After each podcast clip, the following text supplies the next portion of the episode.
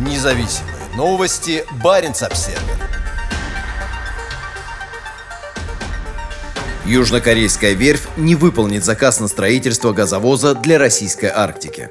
Компания Deo Shipbuilding and Marine Engineering объявила об отказе от строительства танкер-газовоза для российского проекта Arctic SPG-2. Это первый из трех газовозов, заказанных у верфи российской судоходной компании Совкомфлот. Как сообщает издание iShipNet, южнокорейский судостроитель проинформировал фондовую биржу, что заказчик не произвел очередной платеж по контракту, заключенному в октябре 2020 года. Стоимость судна составляет 270 миллионов долларов, а всего заказа 800 700 миллионов долларов. Если российский заказчик не выполнит свои платежные обязательства, DSMA также придется отказаться от строительства второго и третьего судов. Мощные газовозы строятся для Arctic SPG-2, крупного проекта по производству сжиженного природного газа на заполярном Гыданском полуострове. Уникальная конструкция судов, разработанная финской фирмой Aker Arctic, позволяет им работать на самых сложных ледовых участках Северного морского пути в течение всего года. Помимо Совкомфлота, еще три аналогичных судна судно заказала компания Mitsui OSK Lines. Газовозы должны были стать частью крупного флота, обслуживающего Arctic SPG-2. Причиной такого развития событий стала российская война против Украины и введение международным сообществом масштабных санкций в отношении России. Пятый санкционный пакет ЕС запрещает экспорт в Россию ключевого промышленного оборудования, и различные компании, такие как Линде, приостанавливают дальнейшее развитие своей деятельности в России. Эти санкции грозят парализовать крупные промышленные проекты «Новотека» в Арктике. Deo Shipbuilding выступает одним из основных партнеров «Новотека» в ряде арктических проектов. Корейцы также должны построить плавучее СПГ-хранилище для терминала «Новотека» под Мурманском. Контракт на строительство двух плавучих хранилищ емкостью 380 тысяч кубометров каждый, общей стоимостью 748 миллионов долларов между Deo и российской государственной транспортной лизинговой компанией был подписан в июне 2020 года. По готовности их должны были отбуксировать буксировать на планируемые места размещения СПГ-терминалов в Видяево на побережье Баренцева моря и на Камчатке на российском Дальнем Востоке.